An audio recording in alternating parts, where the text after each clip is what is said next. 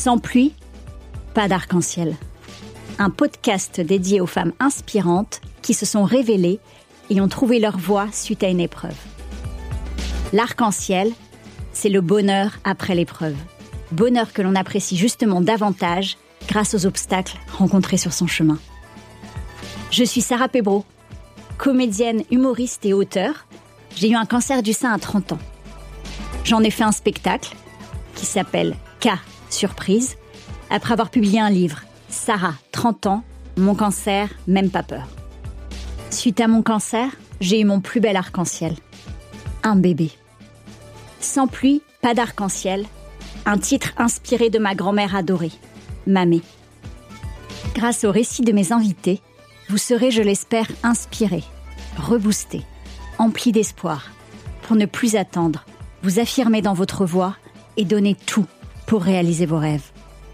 Ronsard écrivait C'est la nuit qu'il est beau de croire à la lumière. L'épreuve est une occasion donnée pour donner une nouvelle direction à sa vie et réaliser ses rêves. Sans pluie, pas d'arc-en-ciel.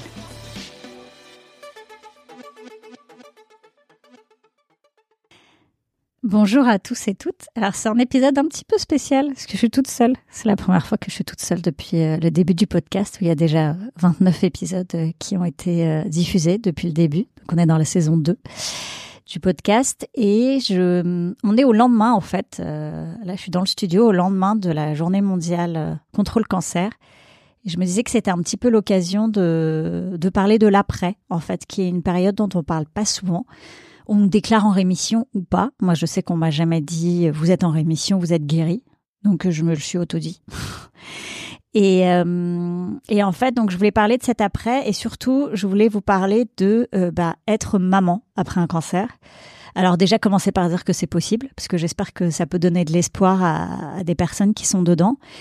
Euh, moi, mon cancer, je l'ai eu à 30 ans, donc c'est forcément un âge où on, on pose des questions. Enfin, pas forcément, mais en tout cas, moi, je faisais partie des. J'avais d'autres amis autour de moi où on pensait, euh, projetait l'idée d'avoir une famille, même si on galérait à trouver le bon mec. Hein. J'ai, j'ai pas fait deux spectacles sur la de l'amour pour rien.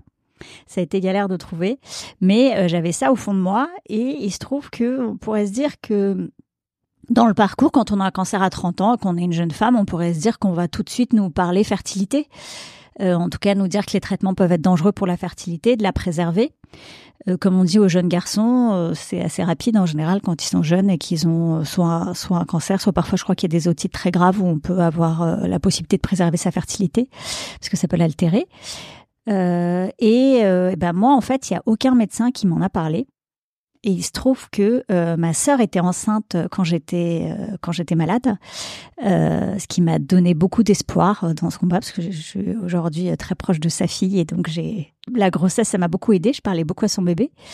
Et donc ma sœur, comme elle était enceinte, bah, après mon opération, donc j'ai eu un, un, cancer du sein hormonodépendant et on m'a fait une tumérectomie, donc on enlève on enlève la tumeur qui est dans le sein et il se trouve que juste après, j'avais besoin de m'occuper, je crois que je dois été super active, j'ai organisé une baby shower pour ma sœur, donc qui était enceinte.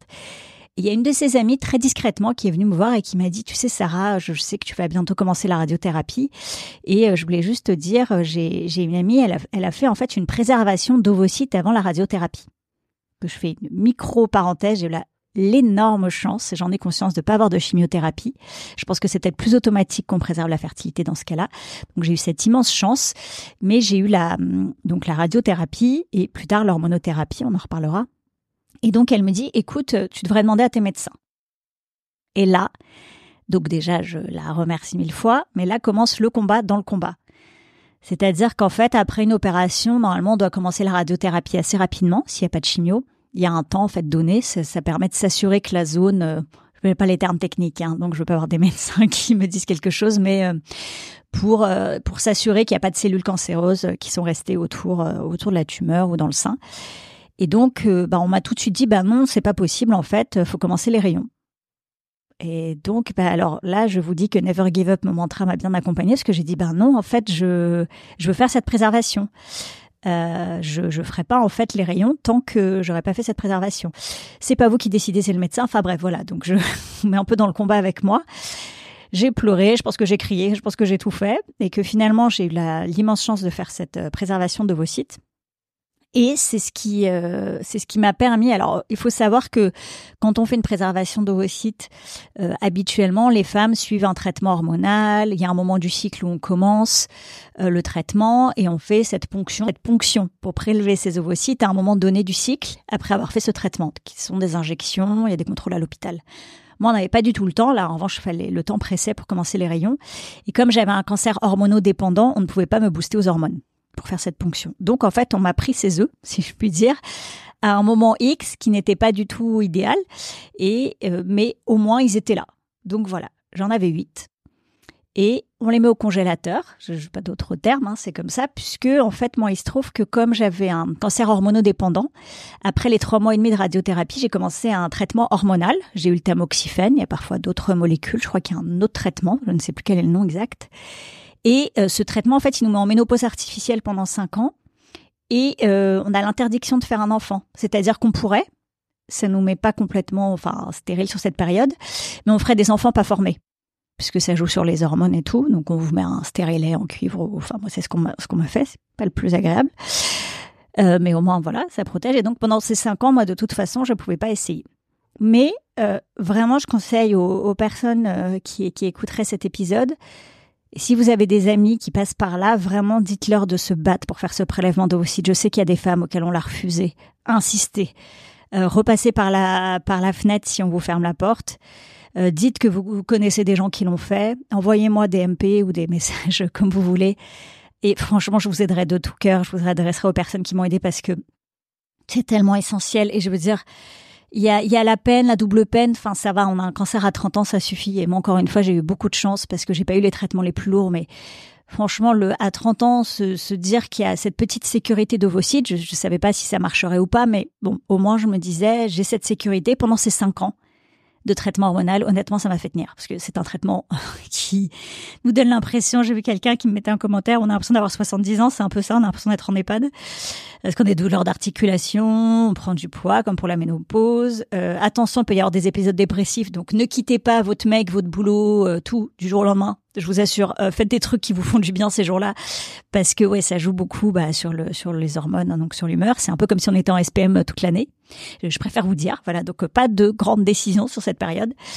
Et, euh, et voilà, et donc il y a plein, il y a des à côté. Et il se trouve que moi, sur le traitement vers la fin, donc j'avais 50 traitements, et vers la fin, en fait, comme je suis contrôlée tous les six mois, vers la fin du traitement, en fait, on a découvert que j'avais de l'endométriose qui avait donc été créé par le, enfin provoqué par ce traitement hormonal. Donc pour les personnes qui ne sauraient pas, euh, l'endométriose c'est pas juste des douleurs pendant les règles, d'ailleurs ça peut être à d'autres moments. C'est aussi la première cause d'infertilité en France. Euh, donc c'était pas une grande nouvelle pour moi, même si je me disais bon bah j'ai ces ovocytes de côté. Donc j'ai dû me faire opérer de l'ovaire, euh, voilà, parce que j'avais un kyste très gros qui qui menaçait euh, mon ovaire. Euh, donc je me suis fait opérer. Et euh, le traitement hormonal, quand je l'ai arrêté, du coup c'était en l'été 2018. Donc euh, j'allais avoir 37 ans et en clair on a, enfin, on a quasi 6 ans, enfin un peu plus de 6 ans de traitement. Enfin c'est-à-dire qu'entre le l'attente, moi j'ai des diagnostics à Noël, donc enfin juste avant Noël, donc il se passe rien à ce moment-là, donc tout a été retardé en début d'année, enfin décalé en début d'année. Et, euh, et, voilà. Et du coup, quand j'ai arrêté, et quand vous arrêtez en fait le, un traitement hormonal, on peut pas essayer tout de suite d'avoir des enfants. Il y a quelques mois à passer, donc c'est le médecin qui décide. Moi, ça a été à peu près six mois. Et donc, bah, tout de suite, je me suis renseignée, je suis retournée voir euh, l'équipe qui m'avait suivi pour le prélèvement d'ovocytes parce que je savais qu'avec l'endométriose, euh, bah, ça compliquerait peut-être les choses. Et donc, on m'a laissé essayer euh, quelques mois naturellement et puis bon, bah, ça n'a pas marché. Et donc, euh, bah, on a on a utilisé euh, mes ovocytes, ces œufs, euh, voilà, ce, qu'on avait congelé à l'époque. Et le grand miracle qui est ma fille, mon magnifique arc-en-ciel, est arrivé grâce à ça. Donc finalement, ça a été un combat qui était, moi je dirais, j'ai eu la grande chance que ça fonctionne, ça c'est incroyable. Mais aussi, je dirais que pour ma fille, voilà, j'ai l'impression que le, combat s'est fait très tôt, en fait, quand je me battais pour mon cancer, en fait. Et qu'après, j'ai eu la grande chance que, que ça fonctionne, d'avoir aussi une super équipe médicale pour que ça marche, d'être bien accompagnée, d'y croire, toujours, never give up, toujours avec moi. Et, et voilà. Ce qui s'est passé ensuite, euh, c'est que euh, j'ai assez vite euh, voulu essayer de faire un deuxième enfant parce que euh, je me suis dit en fait euh, bon, avec l'endométriose et tout ça, j'ai eu la chance euh, d'avoir un premier enfant grâce à des ovocytes d'avant, mais depuis ma fertilité a forcément été altérée. Et c'était important pour moi que ma fille soit pas seule euh, parce que voilà, je on a toujours un peu peur, je touche du bois. et donc voilà, si jamais je suis pas là tout le temps pour elle, et eh ben au moins si elle a un petit frère ou une petite sœur, ils seront deux. donc ils seront toujours deux pour affronter la vie même si leur maman est pas là. Donc c'était important pour moi. Donc je suis retournée voir la même équipe médicale et en effet, bon bah voilà, j'ai j'ai eu un, un long combat qui a commencé pour avoir ce deuxième arc-en-ciel qui est en route. Donc euh, là, je suis à quelques quelques jours, peut-être pas quelques jours, mais je suis vraiment tout proche euh, de mon terme. Et euh, donc j'ai envie de vous dire la suite au prochain épisode. je vous parlerai de, de ce combat pour ce deuxième arc-en-ciel. ça a été un combat de de trois ans et demi. Donc j'ai connu les filles et tout ça. Voilà, je vous en parlerai euh, avec plaisir, mais une fois que cet arc-en-ciel sera là, parce que je pense que j'aurai plus de recul euh, pour pouvoir euh, pour pouvoir vous en parler comme il faut.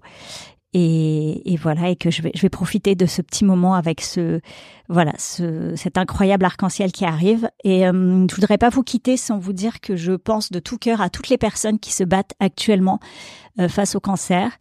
Euh, je vous envoie tout le courage du monde. Vous n'êtes pas seul. Je vous transmets mon mantra Never Give Up.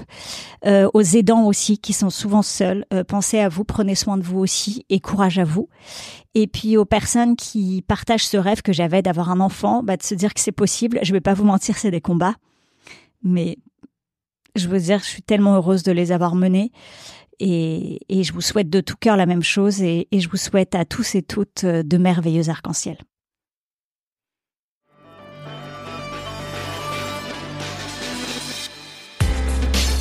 Merci d'avoir écouté cet épisode. Si vous aimez le podcast, mettez une super note, 5 sur 5, sur les plateformes d'écoute. Envoyez le lien à une ou deux personnes que le podcast pourrait intéresser et aider, et partagez sur les réseaux sociaux. Merci pour votre soutien. Tant qu'on est en vie, tout est possible. L'épreuve est une occasion donnée de se révéler et de réaliser ses rêves. Si un bébé après un cancer c'est possible, alors tout est possible. Croyez en vos rêves les plus fous et donnez tout pour les réaliser. Sans pluie, pas d'arc-en-ciel.